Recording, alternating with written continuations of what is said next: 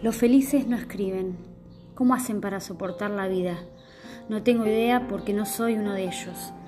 Pienso en eso ahora, que una depresión express me cogió, me hizo hijitos y me dejó tirado en la cama con el pulgar derecho en la boca. ¿Cómo pude? Me arrastré hasta la computadora, abrí el Word y puse algunas palabras. Acá están mis pastillas, mis placebos, mi botella de alcohol, mis venas visibles listas para ser cortadas. La página en blanco es un desierto ardiente y peligroso. ¿Cómo soportan la vida los felices?